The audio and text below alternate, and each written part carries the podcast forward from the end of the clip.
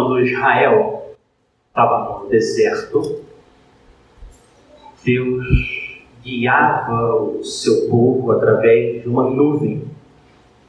Quando a nuvem se movia, o povo avançava. Quando a nuvem parava, o povo parava também e armavam as suas tendas.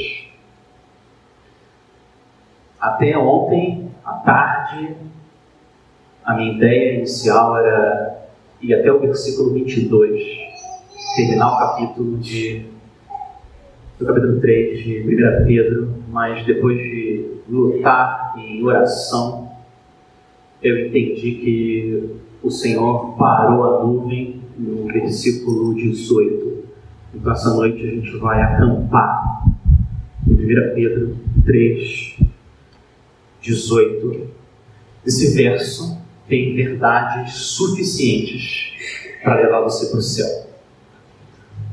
Esse versículo é capaz de, através do Espírito Santo, salvar a sua vida e manter você salvo até o último dia. Essa passagem resume o que Cristo fez por nós. O coração do Evangelho está nesse versículo. É a doutrina da justificação em forma de poesia, no só verso. 1 Pedro 3, 18. Ele resume de forma simples e poderosa a mensagem central de toda a Bíblia. Por que Cristo veio? Por quem Cristo veio? E para que Cristo veio? 1 Pedro 3,18 responde perguntas mais importantes sobre a obra do Senhor Jesus. E não só isso.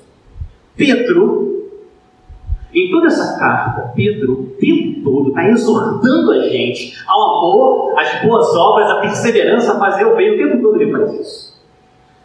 Mas todas essas exortações só fazem sentido quando a gente recebe as verdades desse versículo 18. Quando a gente ama e abraça essas verdades como se elas fossem a nossa vida. Senão, nenhuma das exortações faz sentido. Então eu quero fazer o seguinte: uma vez que esse versículo condensa que é salvação, eu quero olhar para quatro, quatro aspectos da, da, nossa salvação, a partir de 1 Pedro 3, 18. Quatro aspectos. O custo da nossa salvação, a extensão, a troca e o prêmio. O custo, a extensão, a troca e o prêmio. Mas antes da gente entrar no versículo 18, a gente precisa entender o contexto. Olha como ele começa. Olha como o versículo 18 começa. A palavra do Senhor diz: Pois também Cristo sofreu. Pois também Cristo sofreu. Pois também liga o versículo 18 a passagem que a gente viu semana passada. O sofrimento de Cristo, do versículo 18, está conectado ao nosso sofrimento especialmente o versículo 17. Vamos ler, de, vamos ler de novo o versículo 17. É melhor sofrer por fazer o bem, se for da vontade de Deus, do que por fazer o mal, pois também Cristo sofreu pelos pecados, uma vez por todas.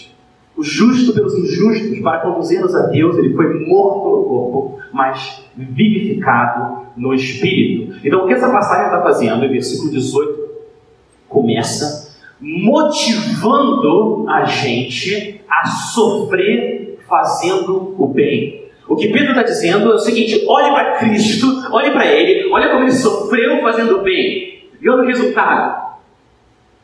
A morte não matou Cristo, não foi a resposta final, ele foi vivificado pelo Espírito. E o que aconteceu com o seu mestre vai acontecer com vocês também. Continuem sofrendo, fazendo bem. É isso que Pedro está dizendo para nós. O ponto é: Cristo morreu para levar a gente até a Deus. Ele está vivo agora, reinando. Ele está prometendo, garantindo que isso vai acontecer. Então você pode continuar enfrentando o sofrimento, fazendo bem, perseverando.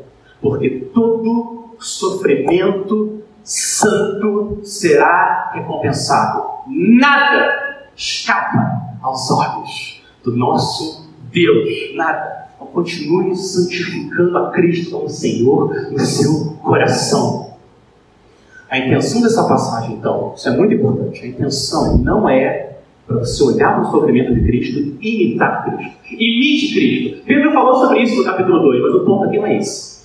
O ponto aqui é encorajar você a perseverar em direção à glória. O caminho para chegar à glória passa pelo sofrimento. Olha para o Senhor Jesus. Aconteceu com ele, vai acontecer com você também, por causa da sua união a Ele pela fé. Esse é o ponto desse versículo, dessa passagem. Muito bem, agora a gente está preparado para armar nossa tenda. Versículo 18. Primeiro, custo. Custo. Qual que é o custo da nossa salvação? O que Deus exigiu para que os seus pecados fossem todos pagos? O versículo 18 começa dizendo: Pois também Cristo sofreu pelos pecados, uma vez por todas, o justo pelo, pelos injustos, para conduzirmos a Deus. Ele foi morto na carne, no corpo. Então, o sofrimento de Cristo pelos pecados inclui a morte dele. A segunda pessoa da Trindade, o Deus eterno, precisou se fazer homem para experimentar a morte, para pagar pelo custo do nosso pecado contra Deus. Isso mostra o quão sério é o nosso pecado. Esse foi o custo. Nós recebemos a salvação pela graça, mas o custo a Deus para que a gente pudesse ter sido salvo foi a morte do filho dele. Como a gente terminou no dia passado cantando. Este é o poder da cruz. O próprio Deus por nós morreu. Quanto amor! O que custou? Seu sangue nos comprou perdão. Quão grande é o nosso pecado para que o Filho de Deus tivesse que ser morto para pagar nossa dívida. Quão grande é o amor de Deus para que o Filho de Deus quisesse pagar pelos nossos pecados e morrer. Na cruz, nós vemos juntas a gravidade do nosso pecado e a profundidade do amor de Deus. No mesmo evento, na cruz do Rei. Esse é o infinito custo da nossa salvação. O Filho de Deus, eterno, santo, precisou ser morto, sacrificado, para pagar pela nossa culpa. O que causou a morte de Cristo não foram os religiosos judeus o que causou a morte de Cristo não foram os soldados romanos. O que causou a morte de Cristo foi o meu pecado. Foi o pecado do povo de Deus. O que fez Jesus ser crucificado naquela cruz foram os nossos pecados. Foi por isso que ele teve que morrer. Foi por isso que ele teve que receber o julgamento de Deus para pagar pela nossa culpa. Quem é capaz de medir uma culpa que exige o derramamento do sangue puro do Filho de Deus? Esse é o tamanho da culpa daqueles que pecam contra o Deus que é infinitamente santo. Agora, olha a extensão da nossa salvação. Se o custo foi a morte do Filho, olha a extensão. Versículo 18. Pois também Cristo sofreu pelos pecados uma vez por todas. Uma vez por todas. O preço da nossa salvação é infinito, então só alguém com um valor infinito diante de Deus pode pagar um preço infinito. Essa pessoa que vai nos salvar precisa ter uma honra diante da majestade de Deus que seja infinita, assim como nossa culpa é infinita. E Cristo tem essa honra, porque além de ser homem, perfeito sem pecado, ele também é Deus. Então, a morte, o valor da entrega do Filho de Deus diante do Senhor tem um valor infinito. A morte dele é capaz de pagar todas as nossas dívidas diante do Senhor. Nosso pecado chega até os céus, mas o sangue de Cristo é capaz de cobrir tudo, sem deixar nada de fora, nenhuma dívida. Agora, pois, já nenhuma condenação há para os que estão em Cristo Jesus. Romanos 8, 1. Nenhuma condenação resta para aqueles que estão em Cristo. O autor de Hebreus diz que Jesus se manifestou uma vez por todas para, olha a palavra que ele usa, para aniquilar o pecado, exterminar, destruir. Tudo. Sobrou nada. Acabou. Quando a sua consciência acusa você, Satanás se junta, acusa você, o mundo acusa você. Para onde você corre? Para onde você corre? Uma vez por todas, uma morte, uma pessoa suficiente para pagar por todas, todos os nossos pecados, toda a nossa dívida, não sobrou nada. Cada palavra que você proferiu que ofendeu a santidade de Deus, cada pensamento que ninguém ficou sabendo, só ficou dentro de você, que também precisa ser punido com o sangue do Cordeiro, cada atitude, tudo, tudo foi coberto pelo sangue de Cristo, uma vez por todas. Acabou. A morte dele é única, definitiva, suficiente. Não sobrou nada para você fazer para pagar pela sua dívida. Terceiro, terceiro custo. O custo foi a morte do Filho de Deus, a extensão, extensão suficiente, completa. Agora, olha a troca que acontece aqui nesse versículo. E a troca é o conceito central na mensagem da salvação. Conceito central do Evangelho. É a troca que está acontecendo aqui. Que troca que precisa acontecer para você ser perdoado por Deus? Versículo 18 diz: Pois também Cristo sofreu pelos pecados, uma vez por todas, o justo singular, pelos injustos, plural.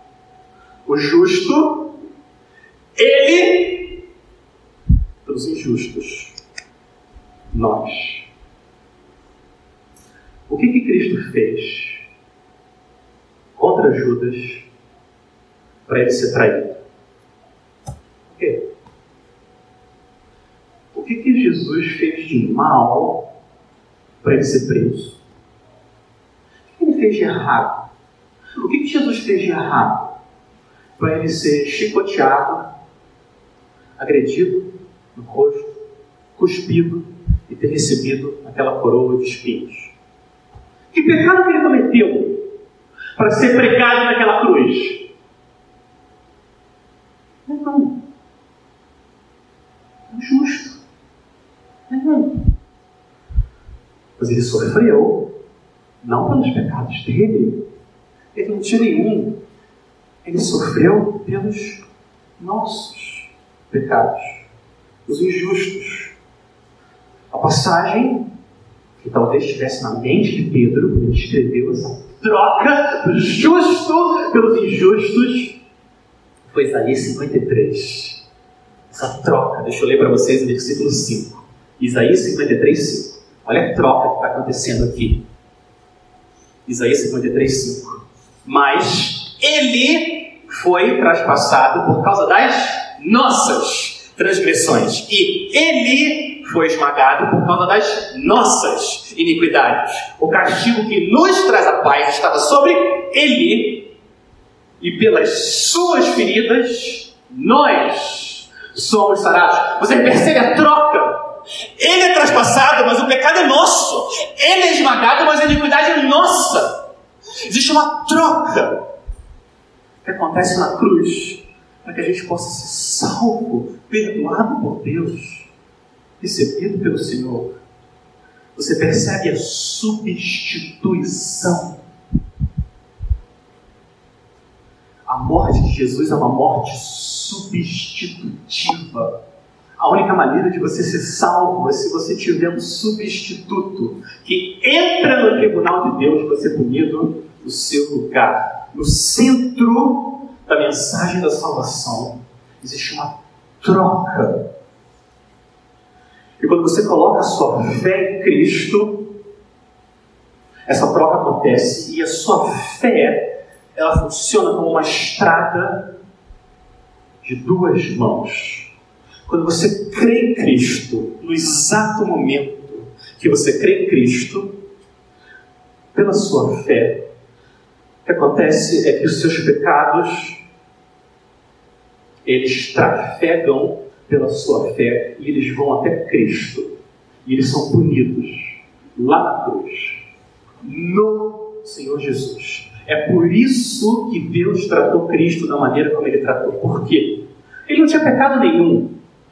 Não é que Jesus estava cheio de pecado, isso é uma heresia. Jesus é santo, mas Deus trata ele como nós merecemos por causa do nosso pecado. É como se Jesus, naquele momento, tivesse absorvido o pecado desde o jardim do Éden até o som da última trombeta.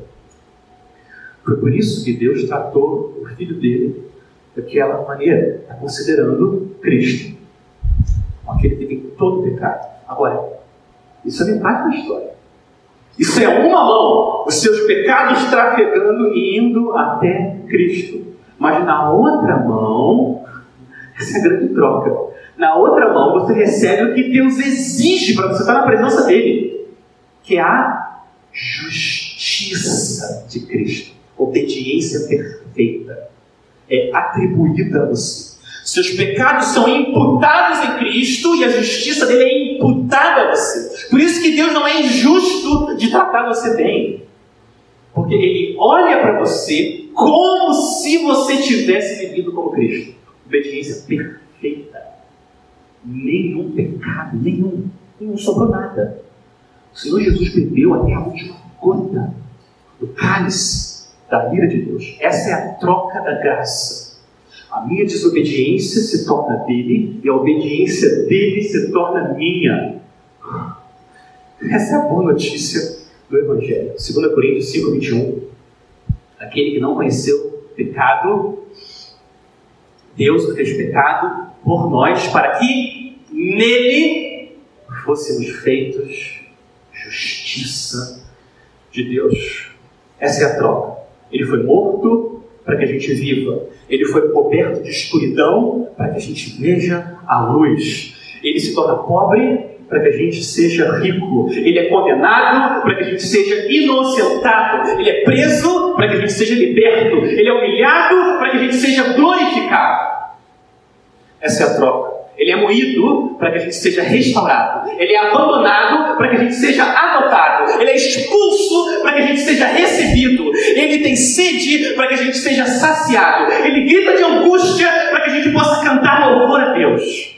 Essa é a troca. Ele derrama lágrimas para que as nossas sejam enxugadas. Ele é despido de glória para que a gente seja revestido de justiça. Ele absorve a ira para que a gente seja revestido de amor ele é esmagado pelo Pai, para que, para que a gente seja chamado Filho de Deus. Essa é a troca maravilhosa, a substituição da graça que acontece quando você crê no Filho de Deus.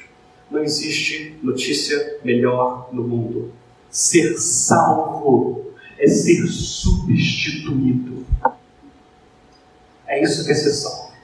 Substituído por Cristo. A doce troca do Evangelho, da graça.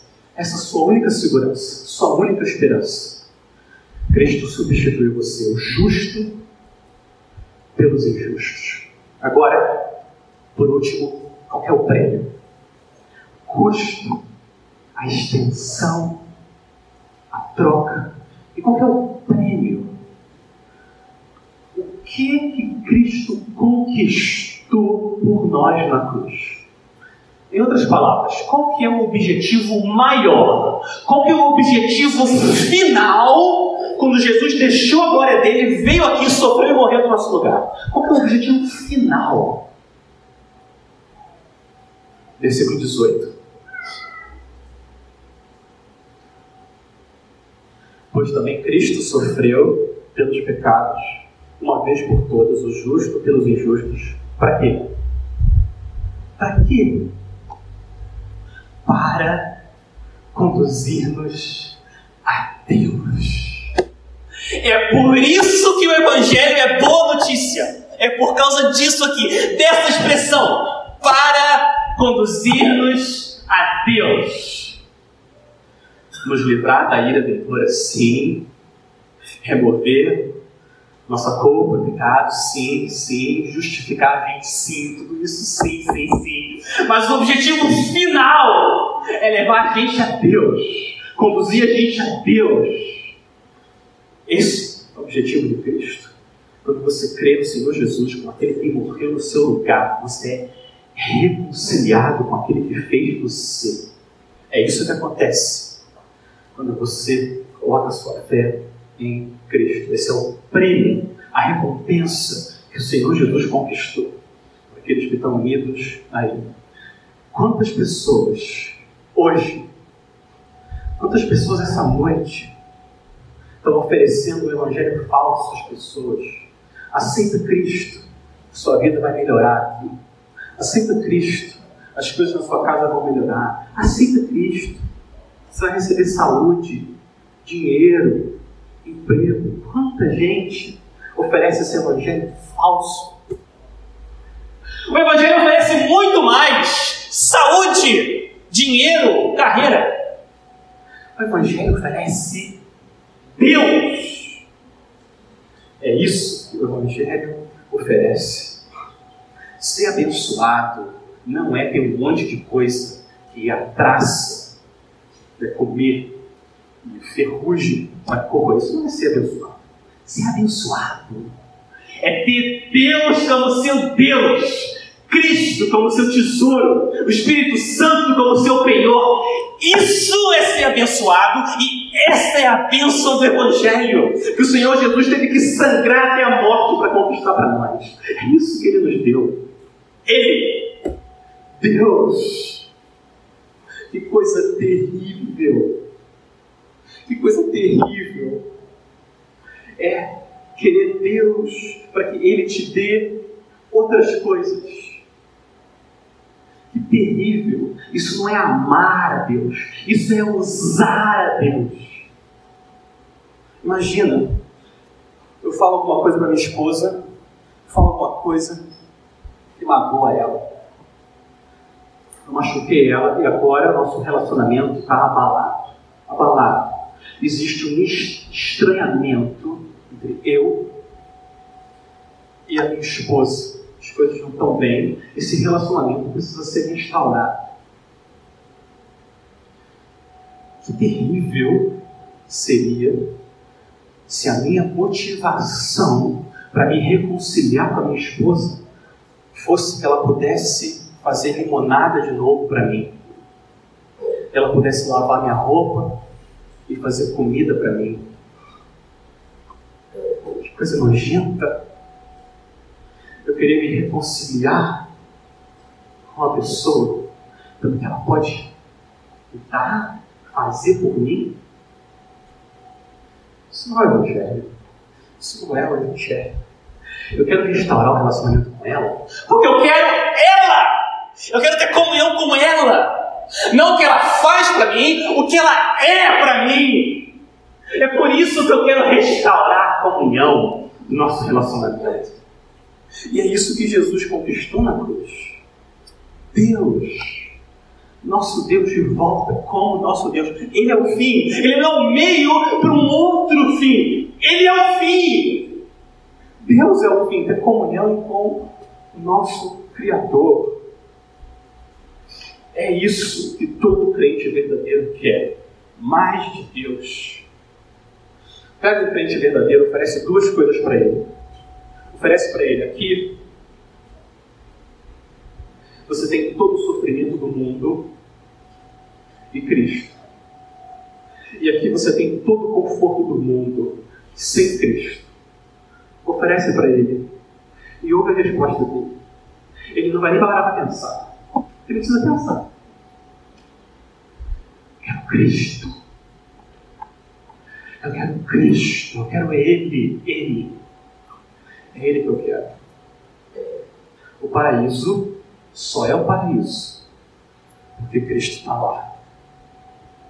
O que, eu vou fazer num lugar sem o meu Salvador? O que, eu vou fazer lá? Se ele não está lá, eu não quero ir lá. Ele é o Evangelho. É por isso que ele morreu. Agora, vamos sair do nosso lado e vamos agora para o lado de Deus. O lado de Deus. O que Deus está oferecendo no Evangelho. Imagina se Deus oferecesse para você no Evangelho tudo que existe nesse mundo e mais mil mundos iguais a esse para você. Imagina Deus oferecesse isso, mas não oferecesse Ele próprio. Deus estaria segurando de você o bem mais supremo, bem próprio. É como se Ele estivesse oferecendo para você meio copo de água morna, quando tem um oceano para saciar você. Mas Ele está dando só mil mundos para você. Mas Deus é amor. Deus é amor. Então o que Ele faz? Ele paga o custo infinito da morte do Deus Filho para que você receba o que tem valor infinito. Ele próprio. Deus. É isso que é o Evangelho. Deus morrendo para que você viva com Ele. Por isso que o Evangelho é boa notícia. Senhor Jesus nos conduzindo até o Rei. Essa é a obra que Ele conquistou na salvação, de uma vez por todas. E nada, nada pode mudar o seu futuro. Meu irmão, minha irmã, nada pode mudar isso. Nem uma maldade que é feita contra você, nem uma injustiça, nem o seu pecado, se você está em Cristo, é capaz de mudar essa realidade. Então, e esse é o ponto de Pedro aqui nessa passagem. Então, coragem! Coragem! Continue perseverando, sofrendo, fazendo bem, olhando para Cristo. E um piscar de olhos, você vai estar livre para sempre de todo o mal que habita ainda em você e todo o mal ao redor de você. É isso que é o Evangelho. Agora para a última frase do versículo 18. A última frase do versículo 18. Pedro fala que ele foi morto no corpo, na carne.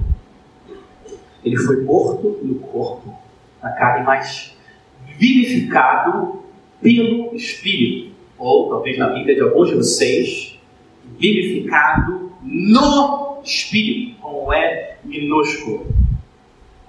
Bom, Jesus foi vivificado pelo Espírito Santo. Essa é uma verdade bíblica. O Espírito Santo tem poder sobre a vida, sobre a morte, e como Jesus não tinha nenhum pecado, depois que ele pagou o custo infinito com a morte dele, ele venceu a morte e foi vivificado. Então foi o Espírito Santo que fez isso, mas o que parece que Pedro está dizendo aqui, na verdade, é fazendo um contraste entre esse mundo físico aqui, a realidade que a gente pode ver, e a outra realidade, a realidade espiritual, onde a gente está prestes a entrar. Quando os nossos dias aqui acabarem. Então, é a diferença entre esse mundo físico, a carne aqui, onde a gente vive, esse mundo espiritual. É a mesma ideia que o apóstolo Paulo coloca em 1 Coríntios 15. O apóstolo Paulo diz que, que o corpo natural é semeado, mas esse corpo natural ressuscita em corpo que? espiritual. É a mesma ideia. E por que, que, por que, que Pedro está dizendo isso sobre Cristo? Por quê? Qual é o objetivo dele em dizer que Cristo foi morto na carne, sim, mas ele foi vivificado no Espírito. Se você está unido a Cristo pela fé, Você vai ser morto, sim, na carne desse mundo, mas esse não é o final. Esse não é o final. Você vai ser vivificado no Espírito. Esse é o final, para sempre. Então, não temam a morte. Não temam aqueles que podem causar a sua morte. O que aconteceu com Cristo vai acontecer com você. Ele venceu a morte e você, unido a ele, também vai vencer a morte. E segundo, segunda implicação dessa, dessa verdade é que se o Senhor Jesus morreu no corpo, mas foi vivificado no espírito, aonde que ele está agora? Ele está, como o versículo 22 fala, no finalzinho da passagem, ele está assentado à direita de Deus, nas alturas, reinando. Não é o mal que reina, não é Satanás que reina, não é as pessoas que causam mal a você que reina. Quem reina é Cristo. Então, coragem. Essa coragem santa, não porque você é forte, mas porque Ele é, e Ele venceu a morte, Ele venceu o mal, Ele venceu todos os seus inimigos. Então continua perseverando, fazendo bem, porque Ele reina. Você vai passar pela morte sim, mas esse não é o fim da história. Então, rebanho do Senhor, rebanho do bom pastor, não temam. Temam a Cristo, santifiquem a Ele no seu coração. Mas não temam as coisas desse mundo. Eu pergunto: que outra mensagem no universo pode trazer esperança e segurança ao nosso coração que não seja essa troca? Essa troca, esse prêmio que Cristo dá a nós. O que, que pode trazer conforto quando a gente estiver no leito de morte? Que não somos nós, mas é Ele, não por causa de nós, mas é por causa dele, o justo pelos injustos. Esse versículo tem a esperança de todo crente, a alegria de todo exilado aqui nesse mundo em direção à terra prometida, é a segurança de todo peregrino. O justo pelos injustos. Nosso maior obstáculo para ser perdoado por Deus é o pecado. E Cristo pagou. A morte é o nosso obstáculo para viver na presença de Deus por sempre. E Cristo venceu. Então, por que a gente vai entender? Ele uniu a gente à única fonte verdadeira de amor, alegria e paz. Essa é a mensagem do Evangelho. Foi por isso que o Filho de Deus morreu em nosso lugar. Vamos terminar orando e agradecendo ao Senhor em louvor pela salvação que Ele conquistou.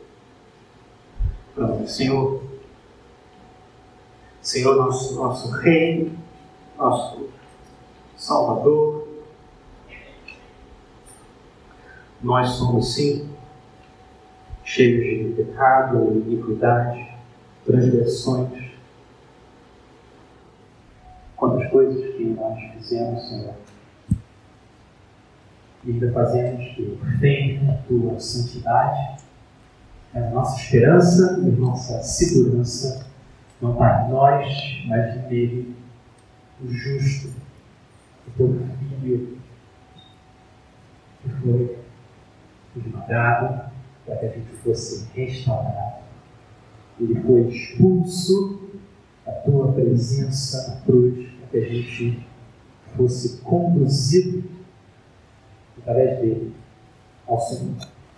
E a tua promessa que nada nem ninguém pode nos arrancar das tuas mãos. Senhor, enche nosso coração de segurança. E aqueles que estão longe do Senhor, Espírito Santo, causa um abandono completo de suas próprias obras e esforço que eles possam receber o Cristo justo pela nossa injustiça. Esse é o nosso pedido, Senhor. Glorifica o teu nome, salvando dos injustos, para o louvor da tua justiça e da tua graça. Em nome de Jesus.